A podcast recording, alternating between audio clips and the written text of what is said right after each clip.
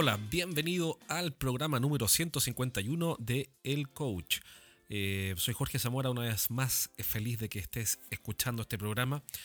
Donde quiera que estés, estuve viendo la analítica de este programa y eh, hay mucha gente que lo está escuchando en Estados Unidos, en México y en España y también, por supuesto, en Chile. Así que eh, gracias nuevamente por escucharlo y hoy día quiero conversar de algo que si yo te cuento el titular, tú vas a decir esto no me interesa en lo absoluto. Y es algo que aprendí en las vacaciones. En realidad no lo aprendí en las vacaciones, es una observación. Y pasa lo siguiente. Eh, arrendé una cabaña con mi familia y fuimos a una zona eh, del sur de Chile, eh, un lugar muy bonito que tiene una vista maravillosa. Eh, ¿Y qué fue lo que aprendí? Hasta aquí tú dirás, bueno, ¿qué me interesa a mí que te, haya, hayas ido de vacaciones con tu familia? Me importa nada. Pero espérame un segundo, dame la oportunidad. Estaba todo bien cuando llegamos, estaba todo perfecto, salvo que se habían equivocado de cabaña y nos pasaron una más pequeña donde no cabíamos, pero después de que arreglamos eso, estaba todo fantástico hasta que alguien, no voy a decir quién, pero alguien observó que si bien la vista panorámica del océano era muy bonita, si tú mirabas a tu costado derecho, eh, te podrías encontrar fácilmente con un edificio horrible. Y este edificio en realidad era un piso, es, de hecho, después averigüé, y es una bodega antigua del año 1800. Y como es del 1800 y es una bodega, eh, antigua y en desuso, obviamente está fea, está horrible. Em, el punto es que de repente todo lo que parecía verse muy bonito se empezó a ver horrible. ¿Por qué? Porque todos nos empezamos a fijar en esta horrible bodega del 1800, que es un edificio de un piso, en realidad una construcción de un piso, que estaba en desuso y por ende tenía incluso grafitis. Entonces, eh, el, anfitrión, que es el dueño de estas cabañas, eh, se dio cuenta de esto y él mismo salió al paso y nos dijo, bueno, la vista es muy bonita, pero como ustedes ya se dieron cuenta, acá hay una bodega, y ahí yo me enteré eh, de que era de 1800, eh, una bodega que es muy fea, y bueno, me la han criticado mucho algunos pasajeros. Y uno, entre político y por buena educación, le dijimos, no, no te preocupes, no es importante, en lo absoluto, a quién le podría importar. Em, y, también es cierto, si tampoco es una cosa que se vea por todos lados. Tú para ver la bodega horrible tienes que girar. Y ahora es horrible, antes da lo mismo, ahora es horrible. Pero en fin, la bodega horrible está. Hay que girar el pescuezo, digamos, la cabeza, hay que girar la cabeza. Em, y en vez de mirar el mar desde la altura, que está todo precioso, hay que mirar intencionalmente abajo a la derecha. Porque esto está en una especie de loma. Entonces, eh, este señor nos dijo, sí, yo entiendo y te agradezco que no le des mucha importancia, pero te lo comento porque hace poco llegó un pasajero, y me, un pasajero, es decir, un cliente que alojó en esta cabaña, y me reclamó muchísimo, muchísimo, que, esta, que, que, que toda la vista hermosa se iba a la basura por culpa de esa bodega que está abajo a la derecha. Entonces yo lo lamento mucho, pero bueno, es así y no tengo nada que hacer en este, en este caso. Y de ahí em, conversamos con mi familia y llegamos a la conclusión de que íbamos a ignorar esta cabaña. O sea, no, esta cabaña no, perdón, esta bodega. Hasta aquí tú también puede que estés preguntándote, bueno, ¿y qué me importa a mí? ¿Qué tiene que ver esto contigo? Bueno, y tiene que ver mucho. ¿Por qué? Porque aprendí de una persona que se llama Harv Ecker, T. Harv Ecker, que en lo que uno se enfoca, se expande. Esa es la gran lección. En lo que nos enfocamos, se expande. La verdad es que estuve una semana, estuvimos una semana mirando el mar y paseando, en fin, y la bodega nunca más la vi. Eh, y, me acordé ahora, eh, cuando iba a hacer este podcast y estaba buscando algún tema que pudiera servir, me acordé del, episodio de la bodega porque nunca más nos enfocamos en la bodega, horrible, y por el contrario nos enfocamos en el 99,99% del resto del paisaje que es precioso. Y por ende nunca más nos percatamos de la bodega. Sin embargo, hubo personas que reclamaron muchísimo porque la bodega les arruinó sus vacaciones, o por lo menos les hizo eh, perder todo el glamour y toda la gracia a sus vacaciones. Y esto es exactamente lo que pasa en ventas. Claro, tú dirás, bueno, pero ¿cómo va a pasar en ventas la bodega? No, no, pasa lo siguiente, pasa que nos enfocamos en el problema, en el minúsculo problema, y no en el 99,99% de las cosas que andan bien. Y tiene que ver, bueno, en primera instancia tiene que ver con nuestra alerta constante a los peligros y a los problemas. Y eso es natural. Así que punto uno está naturalmente eh, condicionado así el ser humano y por ende es perfecto es perfectamente razonable, es natural que sea así. Punto uno, perfecto.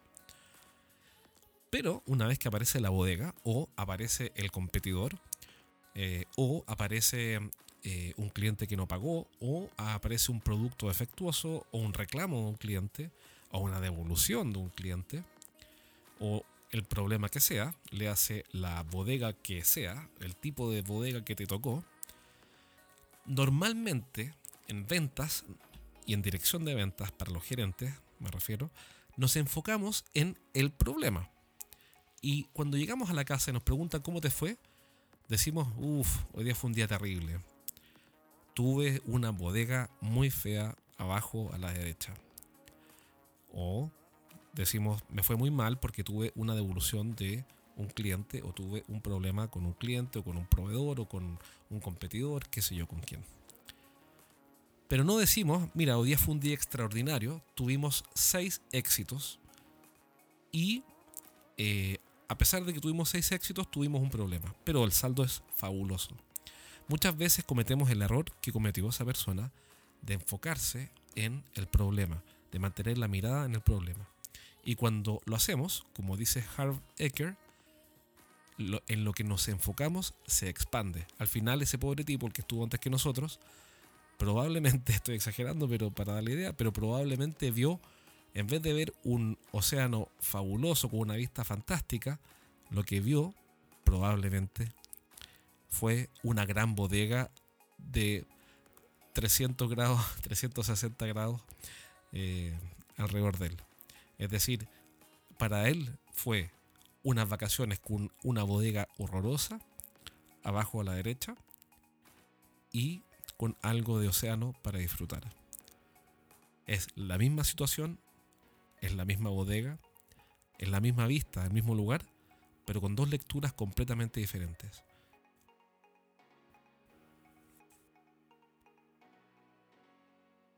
Yo sé que esto puede parecer eh, algo medio esotérico, medio eso, medio, ¿cómo le llaman? Pero en fin, estas cuestiones de autoayuda, etcétera, pero no es así. esto es lo que veo todo el tiempo cuando trabajo con los gerentes y con los equipos. Y les pregunto cómo está el asunto, cómo va el proyecto, cómo va la proyección de ventas, cómo, cómo estamos avanzando en los hitos que nos trazamos para mejorar y transformar los equipos. Todos tienen una bodega que mostrar. Y sin duda hay que resolverlo. Nosotros lo resolvimos no mirando hacia abajo a la derecha donde estaba la famosa, la bendita bodega.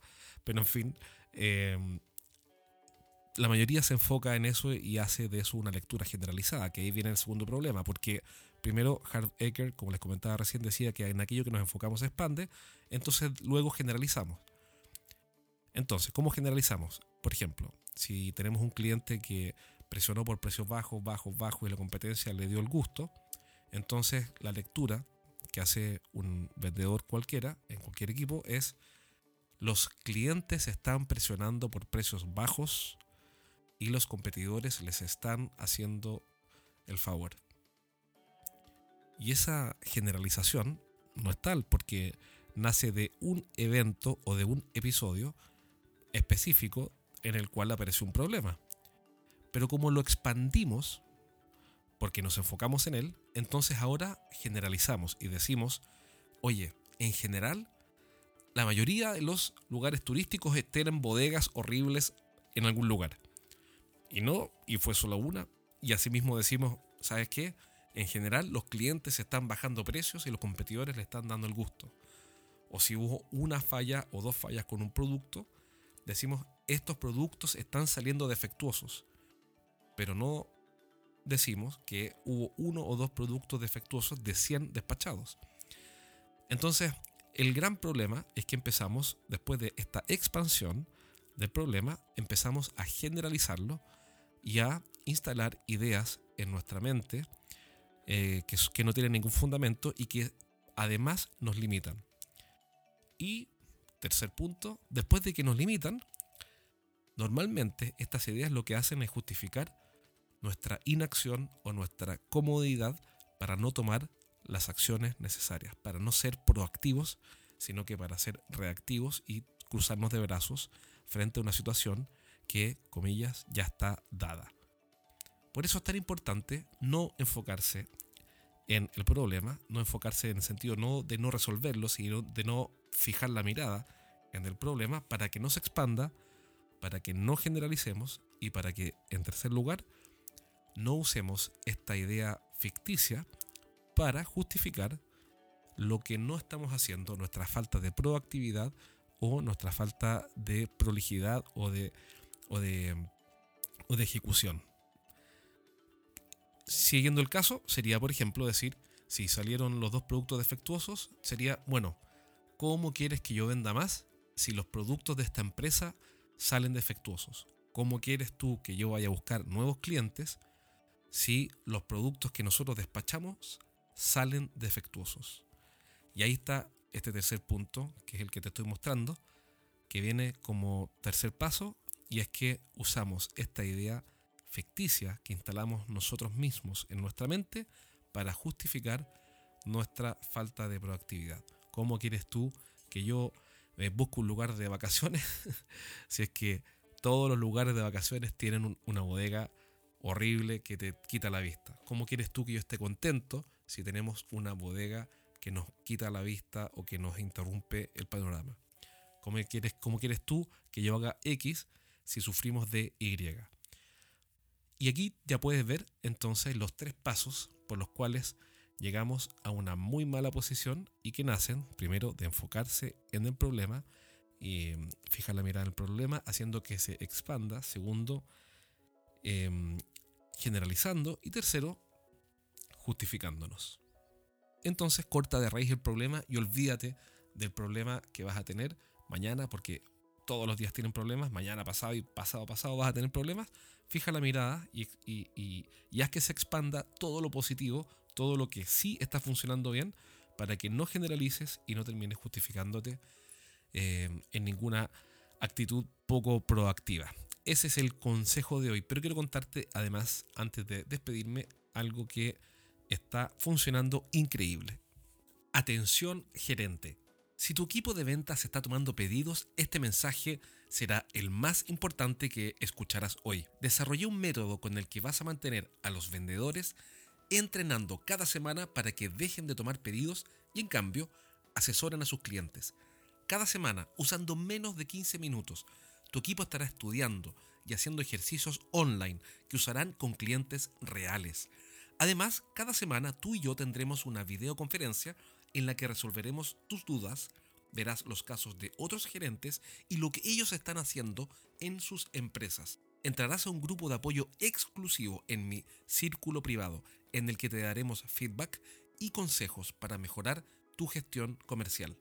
Si estás dispuesto a invertir 9 dólares diarios para entrenar a todo tu equipo de ventas y entrenarte tú conmigo, ingresa a únete a jorgezamora.com. Únete a jorgezamora.com y comienza hoy mismo. Esta suscripción, además, no tiene ningún riesgo. Puedes cancelarla con un clic en cualquier momento. Te espero ya. Bueno, espero que este programa haya sido de utilidad. Recuerda compartirlo con personas que, a quienes tú creas que les puede servir. Y acuérdate, por favor, de siempre enfocar la mirada no en el problema, porque, como dice Hart Ecker, en lo que nos enfocamos se expande. Qué frase más extraordinaria. Este tipo escribe un libro muy interesante que se llama Secretos de la mente millonaria, Secrets of, a Millionaire, of, uh, of, the Millionaire Minds, algo así, Secrets of the, bueno, Secretos de la gente millonaria.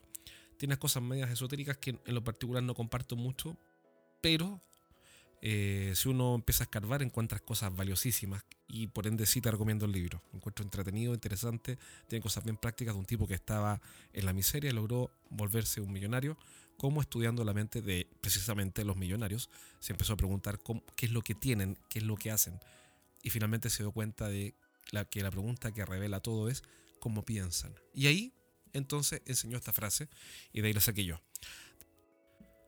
Así que espero que te sirva y que tengas una excelente semana con muchos éxitos y una que otra bodega horrible dando vuelta por ahí.